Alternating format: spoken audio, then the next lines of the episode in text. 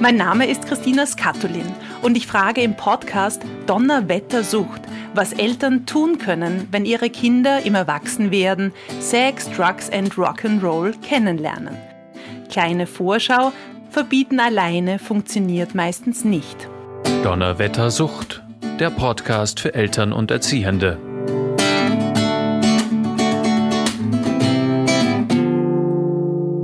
Willkommen bei Donnerwettersucht. Der Titel dieser Episode lautet Kiffen in der Schule. Was jetzt? Wir als Eltern gehen davon aus, dass in der Schule keine Drogen konsumiert werden. Aber was ist zu tun, wenn es doch passiert? Wenn unsere Jugendlichen zum Beispiel erwischt werden? Wenn ein Freund, eine Freundin unseres Kindes kifft? Wie wird hier vorgegangen? Was ist zu tun? Dafür gibt es den Paragraph 13. Was dieser bedeutet, werde ich diesmal zwei GesprächspartnerInnen fragen. Unsere Expertin arbeitet in der Suchtprävention beim Verein Dialog und ich durfte sie schon einmal interviewen. Sie hat beim Verein Dialog in einer der Ambulanzen gearbeitet und sie kann durch ihre Erfahrung den Paragraph 13 aus allen Perspektiven beleuchten. Sie unterrichtet den Paragraph 13 einerseits an Schulen für Lehrerinnen und Direktorinnen und sie berät auf der anderen Seite Eltern und Jugendliche. Hallo Nika Schof. Hallo, Servus Christina. Mein zweiter Gesprächspartner kann uns von der Umsetzung des Paragraph 13 im Schulalltag berichten. Er unterrichtet seit zwölf Jahren Bewegung und Sport und Psychologie und Philosophie am Erich-Fried-Realgymnasium im neunten Bezirk. Seit einem Jahr ist er dort Interimsleiter. Willkommen, Direktor Magister Florian Kalvoda. Danke für die Einladung. Danke dir. Schön, dass du da bist. Hören wir uns nun die Nachricht auf unserer Podcast-Mailbox zum Einstieg wie immer gemeinsam an. Ja, schönen guten Tag. Äh, ich rufe wegen Folgendes an. Meine Tochter äh, ist in der Schule von ihren Schulkolleginnen angeschwärzt worden. Äh, und die sind nämlich zur Lehrerin gegangen und haben der Lehrerin erzählt, dass meine Tochter kiffen würde und die Schulkolleginnen hätten sie dabei gesehen. Also ich kann man das überhaupt nicht erklären. Meine Tochter hat dann zum Schularzt müssen und äh, der Schularzt hat ja dann auch vermittelt, dass sie Drogentests machen muss. Also ich verstehe das Ganze irgendwie gar nicht. Und ich meine, wie kommen wir dazu? Sowas gibt es in unserer Familie eigentlich gar nicht. Äh, und äh, nur weil das irgendwer sagt, ich meine, da kann ich ja auch behaupten, irgendwer hat irgendwas gemacht. Also ich habe jetzt auch überhaupt keine Vorstellung, wie lange dieses ganze Prozedere da jetzt äh, geht und so und würde Sie bitten um einen Rückruf. Vielen Dank. Wir haben hier einen doch recht aufgeregten, aufgebrachten Vater, der uns angerufen hat. Vielen Dank für diese Nachricht. Ähm, es geht jetzt um ein Prozedere, um den Paragraph 13, der hier jetzt in Kraft tritt. Nika, kannst du uns einmal erklären, auch für den Vater als Erklärung, wie funktioniert der Paragraph 13? Warum gibt es ihn? Was bedeutet er? Also der Paragraph 13 äh, gehört zum Suchtmittelgesetz. Das ist mal das erste Wichtige. Das heißt, es geht um illegale Drogen. Es geht darum, was passiert an einer Schule, wenn illegale Drogen gefunden werden, wenn äh, es den Verdacht gibt, dass Schülerinnen und Schüler illegale Substanzen konsumieren.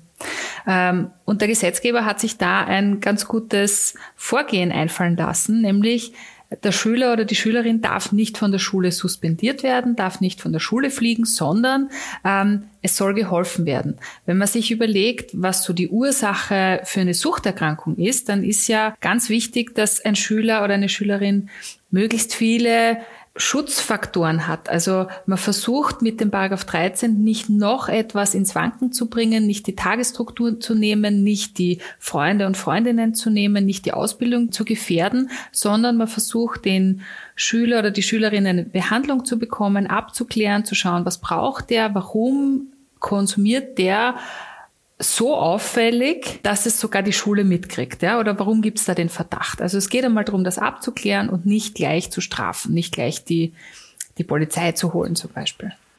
Und wie geht's jetzt? Es gibt ja so Stufen beim Paragraph 13 mit seiner Tochter jetzt. Was wird jetzt geschehen? Wohin kommt sie? Was passiert mit ihr? Mhm.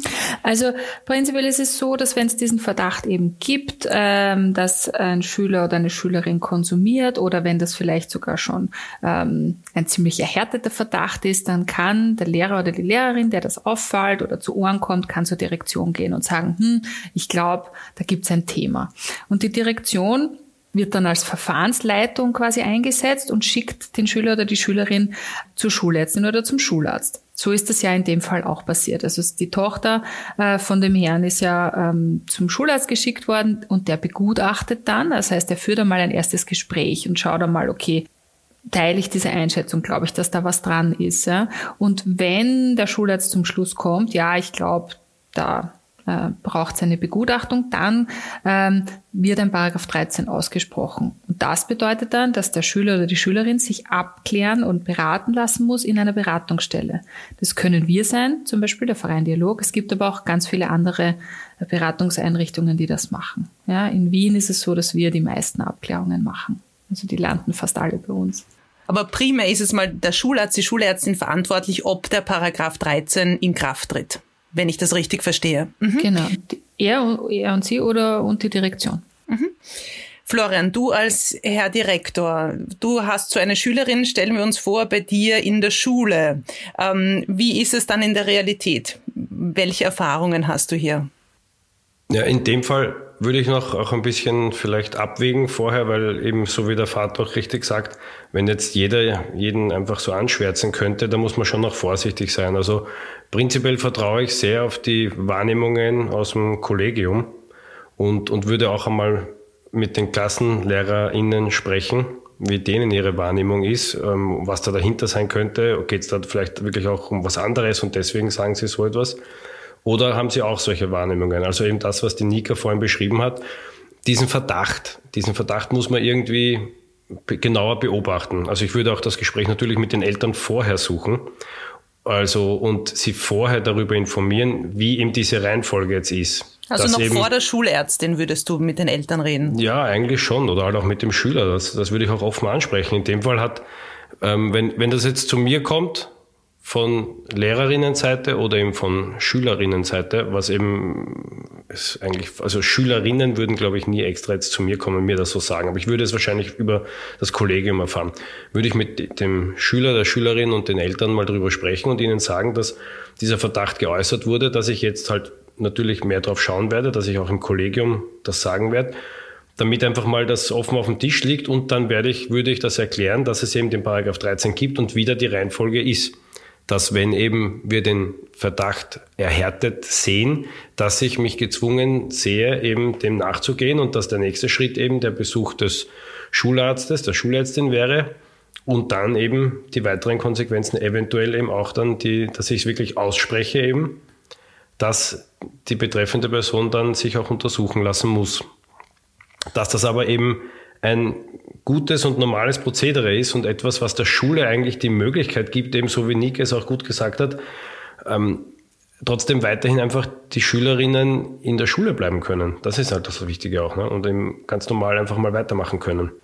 So wie ich das verstanden habe, ist es ja auch so, dass der Lehrer, die Lehrerin, die das meldet, recht schnell eigentlich dann nicht mehr in diesen Prozess integriert ist. Warum ist das so eigentlich? Das hat mehrere Gründe. Das eine ist, man versucht die Lehrkraft dadurch ein bisschen zu entlasten. Also man sagt, okay, du hast andere Aufgaben, ja, du hast äh, andere Expertisen ja, und du musst dich darum nicht kümmern. Das, du hast es gesehen, ja, das ist dir aufgefallen, du hast es gemeldet, du hast es weitergeleitet und damit hast du dich darum gekümmert und dann ist es auch nicht mehr deine Aufgabe.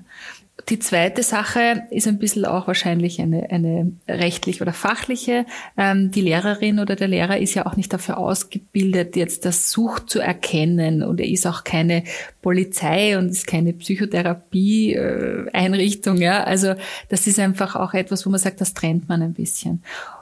Natürlich ist es aber so, die Lehrerinnen haben die Schüler dann trotzdem weiter in der Klasse sitzen. Also es ist dann trotzdem irgendwie die kommen oft trotzdem dann in so eine Zwickmühle oft, ne? Wenn ich da anschließen darf, es ist für die Schule auch sehr wichtig und sehr angenehm, wenn man das Gefühl hat, dass professionell mit dem Thema umgegangen wird und dass man eben diese Unterstützung von einer professionellen Seite hat und dass das eben ausgegliedert ist. Und was auch wichtig ist, ist, was die Schulärztinnen quasi mitmachen, die, die haben ja mir gegenüber auch Schweigepflicht. Also die, die legen mir da nicht alles da, sondern das, das ist ihm auch gut und auch gut für die Schülerinnen, für die Betreffenden, dass sie wissen, das ist wie mit einem Arzt einfach ganz genau so, der, der behandelt sie und ich bin dann nicht mehr in dem Prozess involviert, Falls eben die Termine nicht eingehalten werden, dann bekomme ich natürlich schon die Info. Das ist halt das Wichtige. Das ist auch die, was ich als Schulleitung als Möglichkeit habe, dass eben, wenn die Termine nicht eingehalten werden von der betreffenden Person und sie nicht zu den Beratungen gehen, dann muss ich den nächsten Schritt setzen, der dann ja bedeuten würde, dass das Gesundheitsamt sie eben vorladet. Genau. Ja. Da hake ich nur kurz ein, weil, weil jetzt hast du schon vorgegriffen, Florian. Wie ist denn dieses Prozedere, dass die Nika uns das vielleicht nochmal sagt? Äh, von der Schüler, eher Lehrer, Lehrerin zum Direktor, dann äh, zur Schulärztin, dann Schweigepflicht und dann, wenn dann angeordnet wird, Paragraph 13, was passiert dann? Ja, also die Eltern müssen bei unter 18-Jährigen natürlich noch informiert werden, das ist auch ganz wichtig. Ähm, und dann, wenn es dann heißt, okay, gut, du musst in die Beratungsstelle gehen, äh, dann müssen die Jugendlichen eben zum Beispiel, ich rede jetzt mal von uns, ja, ähm, bei uns anrufen sich einen Termin ausmachen äh, in einer von unseren Beratungsstellen. Und wir laden immer die Eltern auch herzlich ein mitzukommen. Einerseits, damit sie sehen, wo müssen ihre Kinder dorthin, ja, dass sie irgendwie auch Fragen stellen können, dass sie schauen können, wie wir arbeiten, wie es dort ausschaut, ja, wer da sonst noch so herumsitzt, ähm, aber auch für so eine bisschen eine Fremdeinschätzung, ja, wo wir die Eltern dann fragen können, okay, haben Sie das Gefühl, das ist gerechtfertigt, haben Sie sich auch schon Sorgen gemacht? Oder fallen Sie gerade aus allen Wolken, haben Sie Fragen? Das ist für uns natürlich auch interessant und andererseits finde ich es auch ganz wichtig, auch die Familie damit an Bord zu holen. Ähm, und dann ist es so, dass die Jugendlichen bei uns ähm, drei bis fünf Termine haben. Zwei, drei davon sind mit psychosozialen MitarbeiterInnen, also Psychologin, Psychotherapeutin, Sozialarbeiterin. Ähm, und ein bis zwei sind mit einem Arzt oder einer Ärztin oder Kinder- und Jugendpsychiatrie. Und zusätzlich gibt's ein oder zwei Harntests, ja, also Urintests, äh, wo auch geschaut wird, ähm, ist da was drinnen, ja, und ähm, gibt's da irgendwelche Auffälligkeiten. Das heißt, das ist ein ziemlich langes Prozedere, ähm, das sich auch über Wochen hinstreckt und wo wir auch wirklich viel im Gespräch sind mit den Jugendlichen und uns geht's wirklich nicht darum zu strafen, sondern zu schauen, okay, was ist da passiert und wie können wir unterstützen, wie können wir helfen. Und über diese Besucher bei uns in der Beratungsstelle, äh, die werden vermerkt in einer sogenannten Ambulanzkarte und die müssen vorgezeigt werden bei der Schulleitung, also ähm, bei der Verfahrensleitung quasi, in der Direktion. Und wenn wir das abschließen, diesen Paragraph 13, dann geben wir die Rückmeldung entweder ja, da gibt es ein Problem mit Drogen oder mit Sucht, das ist behandlungswürdig, der oder die soll bitte weiter zu uns kommen. Oder wir sagen, ja, da gibt es ein Problem, das behandlungswürdig ist, aber das hat überhaupt nichts mit Drogen zu tun. Klassischerweise, was weiß ich, gibt es eine Depression oder ganz äh, schlimme Familienprobleme und das hat sich halt in sowas geäußert. Ja, also wo man sagt, ja, die Jugendlichen brauchen Unterstützung, aber nicht bei uns. Oder dritte Möglichkeit, ja, da hat es vielleicht einen Konsum gegeben sogar, das war vielleicht am Schulskikurs oder so, aber das war eine einmalige Sache oder das ist jetzt nicht behandlungsrelevant. Ja? Konsum ist es vielleicht, aber es ist jetzt nichts, wo man sagt, okay, du musst jetzt länger in eine Therapie gehen. Also das sind die drei Rückmeldungen, die wir dann oder unsere Einschätzung, die wir abgeben und die bekommt die Schule dann auch. Am ja? Ende, wenn alles fertig ist. Praktisch. Wenn alles fertig ist, genau. Und wenn wir dann sagen, ja, da bitte weiter in die Beratungsstelle kommen, da gibt es einen behandlungsrelevanten äh, Konsum oder, oder vielleicht sogar eine, eine Suchterkrankung schon, dann äh, kann auch die Schule weiter über diese Besuche informiert werden. Und die Besucher sind wahrscheinlich in der Freizeit. Das ist nicht innerhalb der Schulzeit, weil das wäre dann ein bisschen auffällig, denke ich mir. Na, unterschiedlich. Also das kann schon auch am Vormittag sein oder während der Schulzeit sein, weil das äh, wie ein Arztbesuch wirkt oder, oder äh, ist. Aber wir versuchen natürlich, dass das nachmittags ist oder dass das außerhalb der Schulzeit ist, weil wir wollen ja, dass die Schülerin oder der Schüler in die Schule geht. Ja, verständlicherweise. Florian, genau. wie, wie sehr sind dann diese, wenn wir an unsere Schülerin denken, wenn sie in dem Prozess dann drinnen ist, wie sehr ist die dann das schwarze Schaf realistisch? Wie sehr wird die dann von der Gemeinschaft ausgeschlossen? Wie auffällig ist das? Was würdest du einschätzen? Eben, also ich glaube auch, dass, dass man da halt auch vielleicht die, den Eltern die Ängste nehmen sollte oder halt auch den Schülerinnen die Ängste nehmen sollte, weil das eben so wie Nika immer auch beschrieben hat, das wird gar nicht groß offen gespielt. Also wir haben ja auch zum Beispiel eine Schulpsychologin im Haus und, und das ist ja auch schon so, dass das mittlerweile nicht mehr so negativ beurteilt wird. sondern dass, der, dass eben der Besuch bei der Schulpsychologin relativ äh, offen sogar angesprochen wird, beziehungsweise man weiß ja, dass die manchmal dann Leute darüber gehen und dass das eben eine, eine Hilfestellung sein kann. Dadurch, dass es ja auch Peer-Mediation zum Beispiel an der Schule gibt, ist also solche Hilfestellungen, solche sozialen, sind mittlerweile nicht mehr negativ verschrien. Und über den Paragraph 13, über diesen Vorgang, wissen ja in dem Fall nur die Schulärztin Bescheid und ich und die betreffende Schülerin. Und das Klassenlehrerteam natürlich schon, die das aber natürlich jetzt nicht mit allen in der Klasse immer be behandeln werden. Wenn es aber jetzt, wenn es aber jetzt eben zum Beispiel, in dem Fall wäre es ja so, dass es eben relativ intern aufgefallen ist. Wenn es aber zum Beispiel auf einem Schulskikurs oder eben auf einer Sportwoche passiert, dass eben, was ein anderer Fall wäre, dass eben Lehrerinnen jemanden direkt beim Kiffen erwischen, ist das ja etwas, was weitaus öffentlicher passiert. Und da muss natürlich viel drüber gesprochen werden. Also da, da muss ich ja natürlich auch als Schulleitung schauen, wenn das jetzt nicht nur eine einzelne Person ist, sondern womöglich eine große Gruppe, muss ich ja noch einmal extra Hilfe von außen holen, vielleicht eben auch durch ein Mediationsteam oder so von draußen. Also da haben wir zum Glück doch die Möglichkeit, immer Professionisten auch zu holen. Genau, damit ihr ein bisschen außen vor auch seid und, und einen, einen anderen Blickwinkel bekommt. Bleiben wir bei unserer Tochter, bei unserer Schülerin jetzt.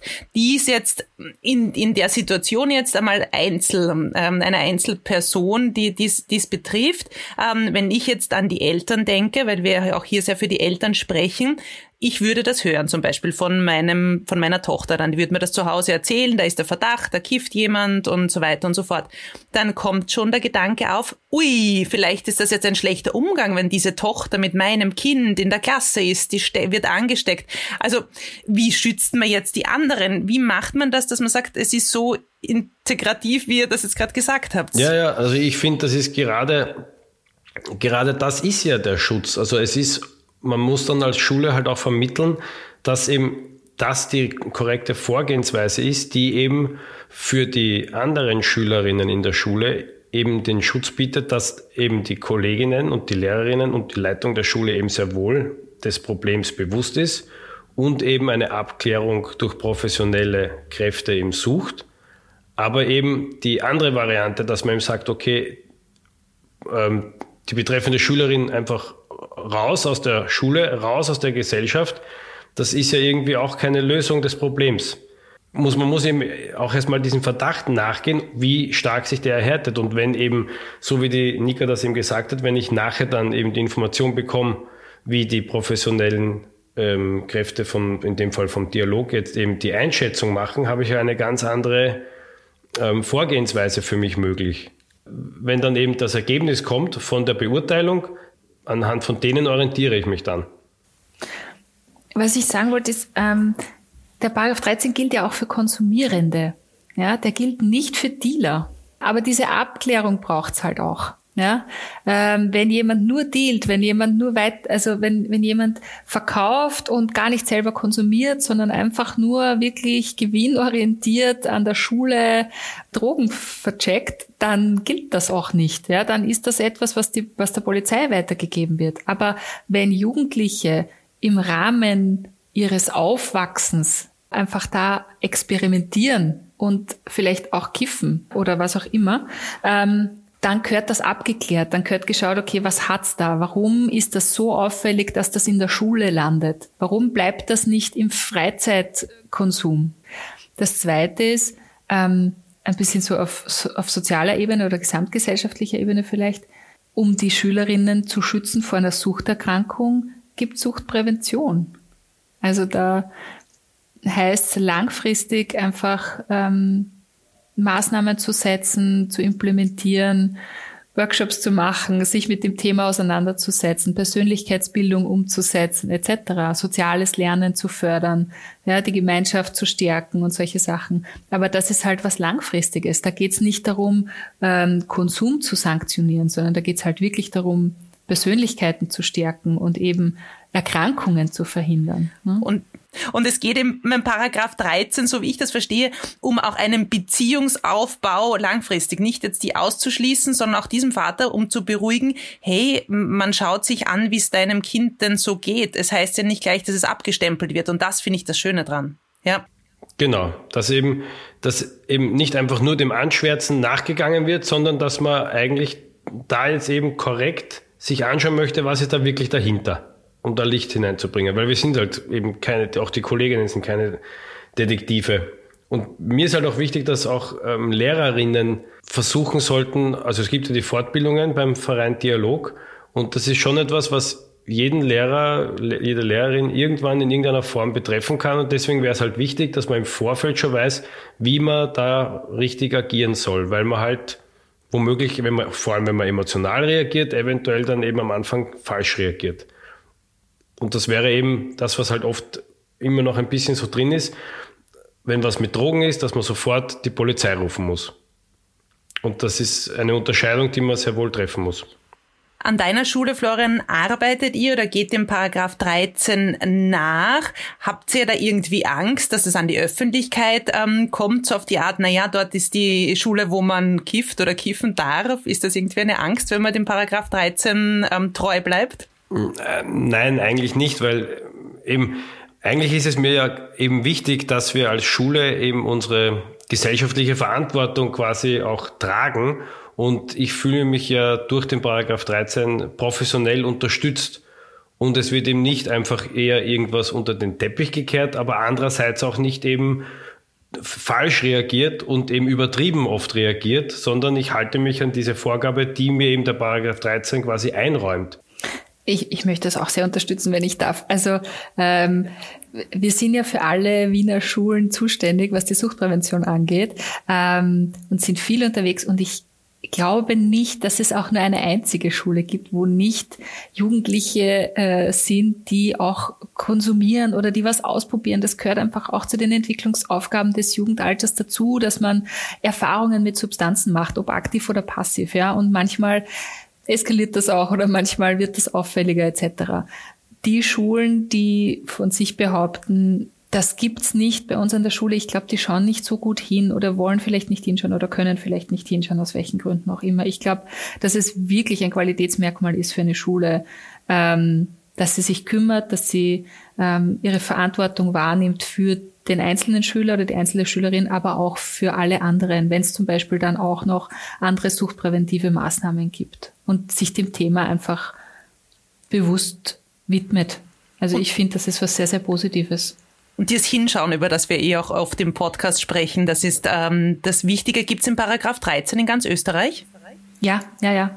Das steht im Suchtmittelgesetz. Der ist auch, äh, das ist leider ein, eine große Kritik am Paragraph 13 meinerseits der gilt nur für illegale Substanzen, weil er im Suchtmittelgesetz verankert ist. Das heißt, wenn ein Schüler mit Alkohol erwischt wird zum Beispiel oder trinkt oder es den Verdacht gibt, dann würde der nicht greifen. Und das ist etwas, ich finde, das gehört ein bisschen nachgebessert. Wir empfehlen den Schulen genauso zu agieren bei Alkohol wie bei illegalen Substanzen. Aber ähm, gesetzlich gedeckt ist es eigentlich nicht.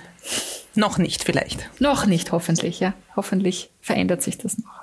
Wie können sich denn Direktoren, Lehrer, Lehrerinnen, Direktorinnen ähm, da fortbilden? Weil beim Florian weiß ich, er hat das schon gehabt. Nika, was gibt's da für Möglichkeiten? Wir bieten da wirklich viel an. Wir machen einerseits sehr viele Workshops für Schulen intern, ja, wo wir in die Schulen intern kommen, aber auch schulübergreifend wo man sagt, okay, ich kriege jetzt nicht ganz, ganz viele Leute zusammen, aber äh, ein paar ähm, haben doch Zeit, dann können sich die auch in Fortbildungen setzen, zum Beispiel Step by Step wäre eine, die wir gemeinsam dem Institut für Suchtprävention anbieten. Wir kommen auch immer wieder in Direktorinnenkonferenzen zum Beispiel. Äh, wir machen Fallintervisionen, das heißt, wenn eine Lehrkraft oder eine Schulärztin sagt, okay, ich habe deinen Schüler, da bin ich mir nicht ganz sicher, soll ich, soll ich nicht, handle ich da korrekt, ja, dann kann man unkompliziert bei uns anrufen und sich mit uns einfach absprechen und sich überlegen, äh, ähm, wie sind gute nächste Schritte. Was wir auch immer wieder haben, ist, dass äh, Direktorinnen anrufen und sagen, gut, dieses Gespräch steht an, das Gespräch mit den Eltern, das wird äh, kompliziert, bitte könnt ihr dazukommen. Dann kommen wir auch an die Schule ähm, innerhalb von ein paar Tagen und sind auch bei dem Gespräch gerne anwesend, beziehungsweise äh, versuchen auch alle Betroffenen, MultiplikatorInnen zu schulen und ähm, zu coachen, wie jetzt der nächste Schritt ist. Das, was wir nicht machen, ist dann in der Schule mit dem Schüler oder der Schülerin sprechen. Das passiert nicht, sondern die müssen schon zu uns in die Beratungsstelle kommen. Aber das System Schule äh, können wir kurzfristig genauso wie langfristig unterstützen, wenn es um das Thema geht und kostenfrei. Das ist nämlich auch ganz wichtig und worüber ich mir Gedanken gemacht habe, habe ich mir gedacht, ja, wer weiß, was mit dieser Tochter sein wird. Vielleicht ist das ja wirklich nur eine gruppendynamische Anschwärzung gegenseitig und es ist dann doch gar nichts oder was auch immer. Ähm, aber sie hat die Möglichkeit, mit euch zu sprechen und man kennt dann den Vereindialog und wenn irgendwann mal später Fragen auftauchen könnten in Bezug auf Sucht, weiß man schon, ah, da gibt's jemanden. Ich glaube, viele Jugendliche kennen das auch gar nicht. Viele Erwachsene kennen das gar nicht. Genau. Und auch viele Lehrkräfte oder manch, manche Direktorinnen haben das auch jetzt nicht ständig am Schirm. Ja? Wenn du das nicht ständig brauchst, natürlich, du kennst nicht das ganze Gesetzbuch auswendig, das ist eh klar.